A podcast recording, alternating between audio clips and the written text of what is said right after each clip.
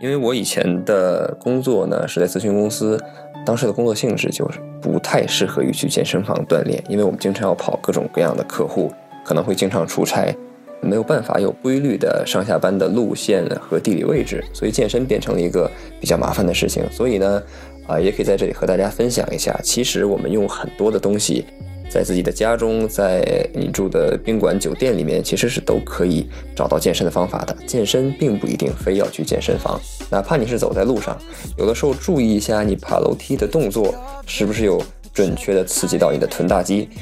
甚至，如果大家像我以前一样，经常出差出差的时候手上提着一个很重的笔记本电脑的话，呃，也许你可以走在路上的时候就啊锻炼一下自己的肱二头肌，这也是可以的嘛。那如果是回到了家中或者酒店里面，